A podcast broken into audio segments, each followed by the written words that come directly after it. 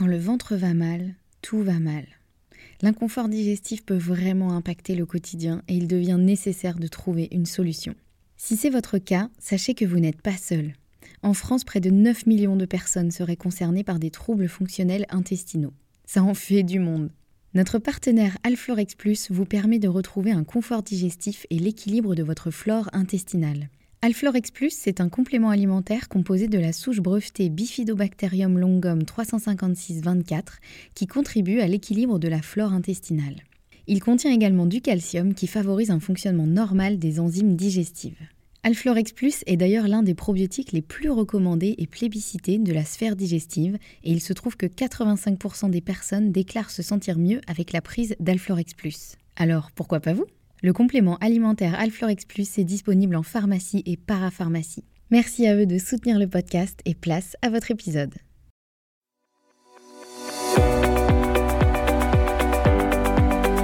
Bonjour et bienvenue dans le podcast Bien dans mon ventre. Je suis Anne-Sophie Pasquet, je suis naturopathe et formée à la micronutrition et absolument passionnée de santé naturelle. Il y a quelques années, j'avais une digestion très compliquée et j'avais constamment mal au ventre. C'est à ce moment-là que j'ai commencé à m'intéresser à la santé naturelle et à modifier mon alimentation et mon hygiène de vie et ça a complètement transformé ma digestion et ma vie au global. J'ai alors décidé de me spécialiser dans le domaine du digestif, de l'alimentation et du microbiote pour pouvoir aider les autres à retrouver un ventre serein. Et je forme aujourd'hui également les naturopathes, nutritionnistes et autres professionnels de santé à la prise en charge des troubles digestifs. Aujourd'hui dans ce podcast, je te partage mes meilleurs conseils pour que tu puisses toi aussi te sentir au top, en pleine santé et te sentir bien dans ton ventre et dans ta vie. Maintenant c'est parti pour l'épisode du jour, bonne écoute Et bonjour et bienvenue dans l'épisode numéro 62. On se retrouve aujourd'hui pour un nouvel épisode dans lequel on va parler de sucre. Vous le savez, c'est un peu un de mes sujets préférés. Euh, je pense. Vous le savez, le sucre, je l'aime pas trop. Enfin, je le déteste pas non plus, mais euh, clairement, j'essaye de limiter son impact dans ma vie et dans les vôtres euh, autant que possible via ce podcast. Et je vous ai beaucoup parlé en fait de l'impact du sucre sur la glycémie, sur l'énergie aussi, sur le système nerveux, le bien-être mental, etc. Tout son tout son impact parce qu'effectivement, il n'est pas anodin ce fameux petit sucre. Mais je me rends compte que je vous ai peut-être pas expliqué en détail son impact sur la digestion. On le sait aujourd'hui que euh, effectivement le sucre c'est pas terrible parce que ça fait varier la glycémie, euh, parce que du coup ça euh, fait stocker plus de gras, ça fait ce qu'on appelle une caramélisation des protéines, donc ça fait vieillir plus vite. Enfin bref, on le sait à quel point le sucre en excès, bah, c'est vraiment pas terrible. Mais c'est vrai que je me rends compte que je vous ai pas, je vous ai dit déjà qu'effectivement le sucre était pas génial pour la digestion, mais je vous ai peut-être pas assez expliqué pourquoi. Donc c'est ce que je voulais faire dans cet épisode aujourd'hui. Donc on va donc continuer un petit peu le procès du sucre en lui mettant cette fois-ci sur le dos une nouvelle accusation, c'est-à-dire son impact sur la digestion. Et vous allez peut-être comprendre du coup pourquoi euh, quand vous mangez du sucre, déjà vous vous sentez peut-être pas super bien. Alors sur le coup oui, en général on se sent assez bien quand on mange du sucre parce que ça nous fait sécréter des endorphines, euh, des petits trucs sympas qui font qu'on a envie de continuer à en manger. Sauf qu'en général, une demi-heure, une heure ou deux heures plus tard, on n'est pas super bien. Mais vous avez peut-être remarqué aussi que effectivement quand vous mangez du sucre, ça a tendance à vous perturber complètement la digestion et vous vous retrouvez bien souvent avec le ventre tout gonflé, tout ballonné et tout douloureux. Eh bien, on va voir pourquoi justement dans cet épisode. J'ai donc mon chat sur les genoux, je ne sais pas si vous allez l'entendre ronronner, je me suis fait un petit thé vert au jasmin et on peut donc démarrer pour parler de ce fameux sucre. Alors, le premier élément qui fait que le sucre va perturber la digestion, c'est que le sucre va créer un stress sur le corps. Ça, je voulais déjà un petit peu euh, évoquer le fait que le sucre en trop grande quantité euh, il va créer un pic de glycémie, c'est-à-dire que le taux de sucre dans le sang va augmenter puisque vous avez consommé du sucre. En plus, ça, peut arriver quand même assez rapidement selon le type de sucre que vous avez consommé, puisque euh, selon le type de sucre, il sera digéré plus ou moins rapidement. Mais quand on a l'estomac vide et qu'on mange euh, un type de sucre qu'on appelle rapide ou un, type de sucre qu'on appelle simple aussi, eh bien il est digéré assez rapidement et du coup ça peut faire monter la glycémie dans les minutes qui suivent. Donc si la glycémie elle monte un peu trop, ça va créer un stress sur le corps, tout simplement parce que trop de sucre égale danger. Euh, ça, je vais, je vous le réexplique vite fait, même si j'en ai déjà euh, beaucoup parlé, je pense. On a besoin de sucre effectivement pour euh, fonctionner. Hein. Le sucre, c'est, enfin le glucose, pardon. je devrais être plus précise et parler effectivement de glucose. Sinon, vous allez vous enfiler des cuillères à soupe de sucre blanc et c'est pas l'idée. Donc le glucose, effectivement, c'est notre première source d'énergie. C'est ce que notre cerveau utilise, c'est ce que nos muscles utilisent c'est ce que nos cellules vont utiliser. Donc on en a besoin. En revanche, on en a besoin dans une quantité limitée. Et quand on en consomme trop, là pour le coup, le corps, il sait très bien que ça peut devenir très dangereux pour les raisons que j'ai évoquées un petit peu en introduction, notamment ce qu'on appelle la caramélisation ou la glycation des protéines, euh, le fait que euh, ça va perturber pas mal de, mécanismes, on va dire, du corps. bref, le, corps, il, il, aime bien quand on consomme du sucre, enfin du glucose, mais pas trop quand même, parce que là, pour le coup, ça peut être, ça peut être dangereux. Donc ce qui se passe dans ces cas-là, c'est que ça va faire ce qu'on appelle un stress endogène, c'est-à-dire un stress qui vient de l'intérieur du corps. La différence, c'est que le stress euh, exogène, ça va être euh, par exemple, euh, vous traversez la route, vous aviez pas vu qu'il y avait une voiture qui arrivait, elle vous passe très près, bah là c'est un stress externe, vous avez eu très peur de vous faire renverser. Ou ça peut être aussi votre patron qui vous appelle dans son bureau, par exemple. Et le stress endogène, là pour le coup, ça vient de l'intérieur, et donc c'est un stress qui va être créé à l'intérieur du corps. Et moi, je trouve qu'on en a quand même déjà suffisamment assez, des stress exogènes, et qu'on n'a peut-être pas forcément besoin de s'en créer encore plus à l'intérieur du corps. Hein, on peut peut-être essayer de jouer un minimum euh, sur cela. Donc l'idée, ça va être justement d'éviter que ça crée un stress euh, sur le corps. Donc, euh, pour résumer, parce que vous allez voir où je veux en venir, parce que là vous vous dites mais attends t'es pas en train de nous parler de digestion là du coup tu nous as perdu. Non en fait tout simplement c'était pour vous refaire un peu le schéma. Effectivement le sucre en trop grande quantité il va créer un pic de glycémie qui va entraîner un stress sur le corps, encore une fois, car trop de sucre égale danger. Donc cela induit un stress endogène. Or, on sait l'impact du stress sur la digestion. Et je vous renvoie pour ceci à l'épisode précédent, qui est l'épisode 61 euh, qui parle effectivement de l'impact du stress sur la digestion. Voilà, je vous ai fait une petite série en mode le premier impact du stress sur la digestion et le deuxième l'impact du sucre euh, sur la digestion. Donc voilà, je vous invite à aller réécouter cet épisode. Je vous mets bien sûr euh, la description, euh, pardon, le lien euh, de cet épisode sur le stress et la digestion en description de celui-ci. Je vais y arriver. Comme ça, vous pouvez le retrouver plus facilement. En tout cas, c'est l'épisode 61. Donc je vais pas vous réexpliquer pourquoi le stress a un impact sur la digestion, puisque c'est l'objet de l'épisode 61.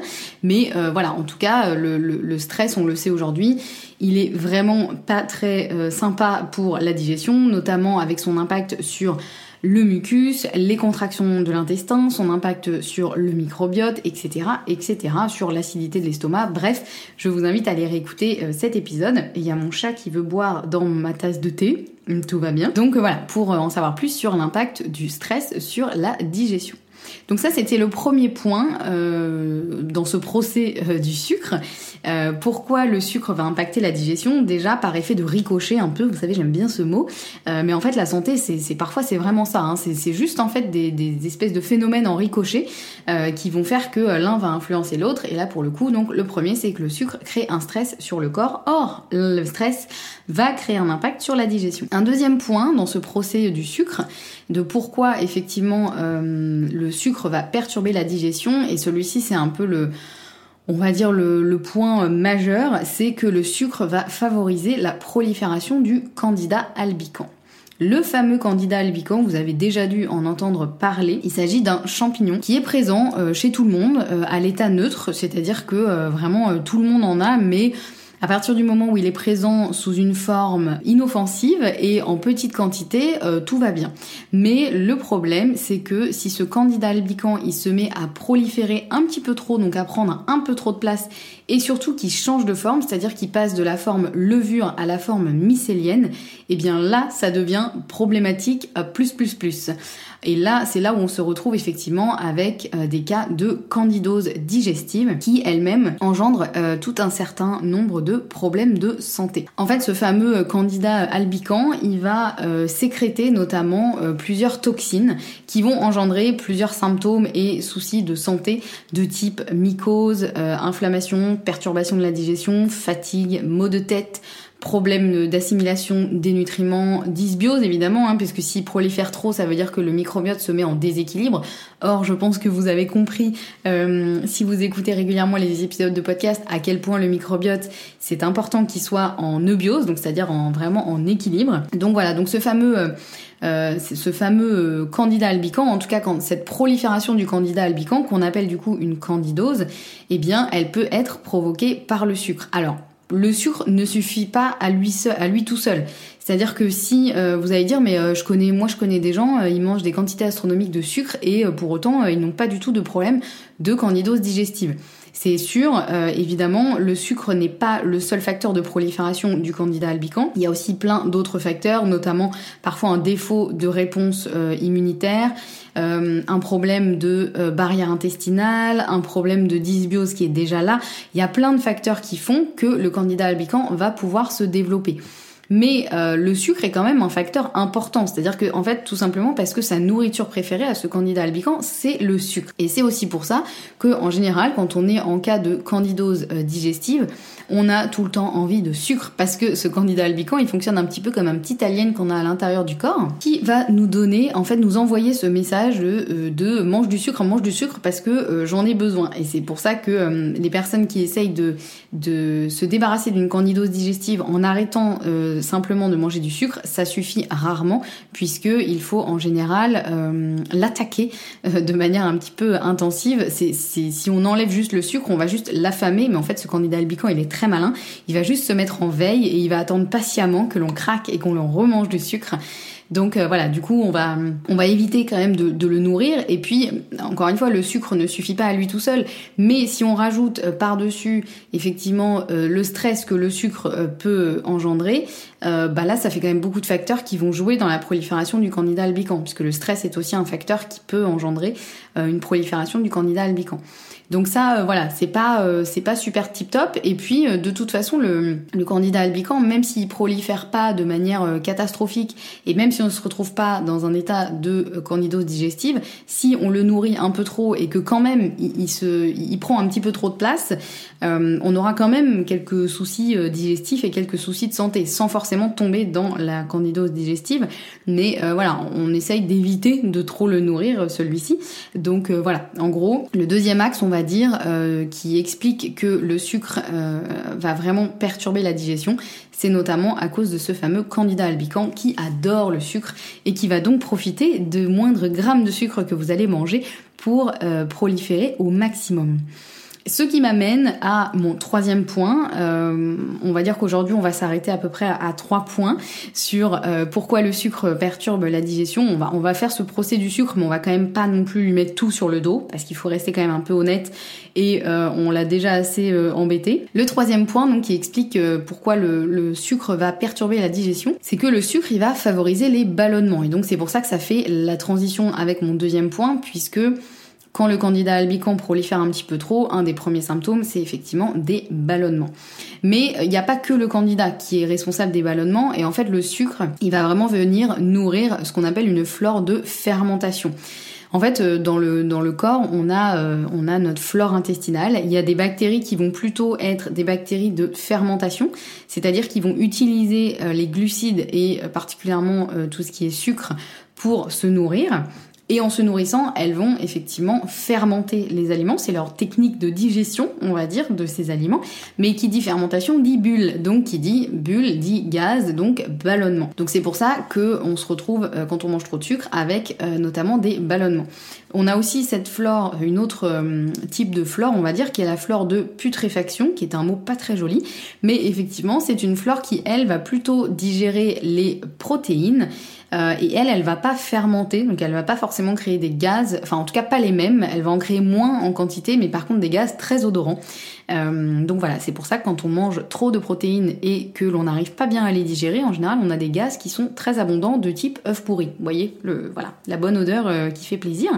Donc le problème avec ce sucre qui va venir nourrir cette flore dite de fermentation, c'est que en gros cette flore de fermentation elle est nécessaire, on en a besoin pour euh, terminer la digestion des glucides. Hein. c'est vraiment grâce à elle qu'on arrive à digérer correctement les glucides que l'on consomme. Hein. Il y a le sucre mais il y a aussi les bons glucides. Donc elle est intéressante, on a besoin qu'elle soit euh, présente, mais on a besoin qu'elle ne soit pas non plus trop abondante. Encore une fois, c'est vraiment le microbiote, c'est vraiment une question d'équilibre. C'est important qu'il y ait euh, suffisamment de telle famille, suffisamment de telle famille, mais pas trop non plus, sinon ça devient euh, n'importe quoi. Et si jamais cette flore de fermentation elle devient trop abondante, alors déjà, bah, encore une fois, ça fait des ballonnements, donc c'est pas agréable.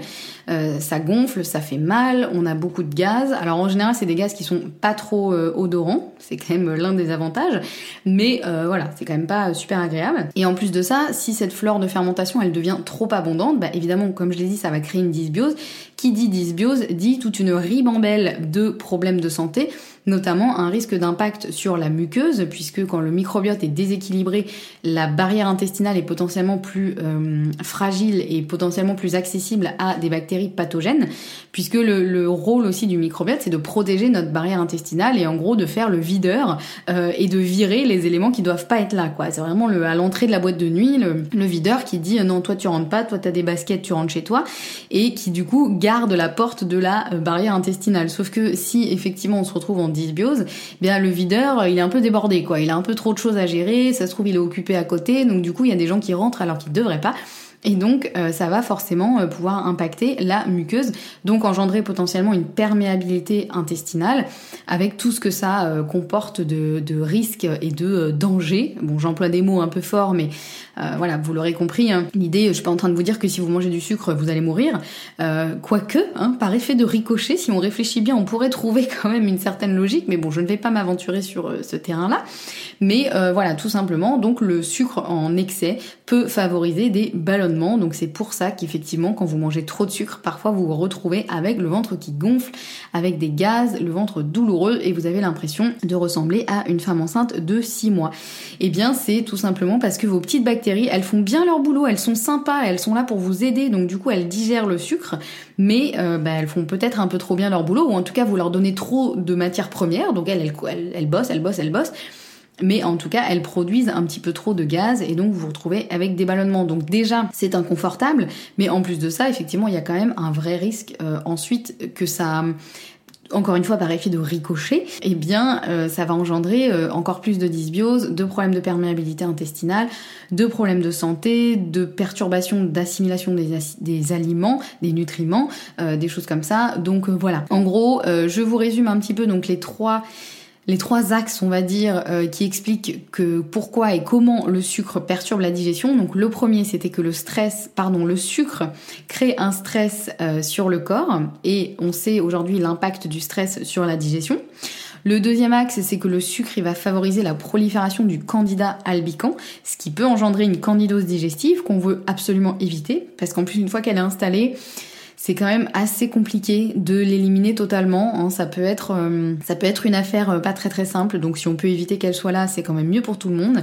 Et le troisième axe, c'est que le sucre favorise les ballonnements et donc potentiellement aussi euh, une dysbiose, une rupture, on va dire, de la barrière intestinale, même si le mot est un peu fort, mais en tout cas une altération, euh, on va dire, voilà, de la perméabilité euh, intestinale. Donc voilà, évidemment, là, j'en ai développé que trois parce que c'est les hum, principales, mais honnêtement, il y a à peu près mille raisons de limiter le sucre dans notre alimentation, ce qui veut pas dire, encore une fois, ne pas du tout en manger. Hein. Moi, personnellement, je reste une grande gourmande et j'en consomme quand même un petit peu au, quotidien, mais je limite euh, vraiment ma consommation à une consommation qui est euh, raisonnée, qui est vraiment euh, sur le, plaisir, mais en petite quantité, parce que je sais effectivement tous les impacts, et moi personnellement, je suis très sensible aux variations de glycémie et j'ai quand même une digestion qui de base est quand même assez fragile, même si aujourd'hui ça va beaucoup mieux. Donc je sais que si je mange trop de sucre, je vais me retrouver KO déjà et avec le bidou un peu en vrac et surtout ça va impacter beaucoup de voilà beaucoup d'éléments dans mon corps et j'ai pas trop trop envie de ça. Donc l'idéal c'est effectivement de privilégier les aliments à IG bas. Alors je vous ai déjà fait des épisodes sur tout ça, euh, dont je vous remets les liens en description de cet épisode. Notamment j'avais fait un épisode, euh, l'épisode numéro 9, qui expliquait pourquoi le sucre euh, te rend malheureux. Et ça vient d'un comment dire d'une chose que j'ai lue dans un livre bouddhiste. Voilà comme quoi tout est lié. L'épisode aussi numéro 3 dans lequel j'explique ce qu'est l'index glycémique et pourquoi privilégier les index glycémiques bas et enfin l'épisode 36 dans lequel je t'explique pourquoi tu n'es pas accro au sucre mais tu es accro à autre chose. Et ça peut aider à y voir un petit peu plus clair sur euh, bah, finalement ce qui nous attire vraiment dans le sucre et, euh, que c'est peut-être pas euh, uniquement ce à quoi on pense. Donc voilà, je remets tous les liens de ces épisodes en description de celui-ci. Si vous avez aimé cet épisode, n'hésitez pas à mettre une petite note sur votre plateforme d'écoute préférée si votre plateforme justement le permet. Vous n'hésitez pas à me laisser une pluie d'étoiles, ça me fait très plaisir et si vous pouvez me mettre un petit mot en plus en expliquant ce que vous aimez dans le podcast, c'est hyper précieux pour moi donc je vous remercie vraiment beaucoup beaucoup d'avance. On se retrouve la semaine prochaine avec un prochain épisode et en attendant, prenez bien soin de vous et mangez pas trop de sucre.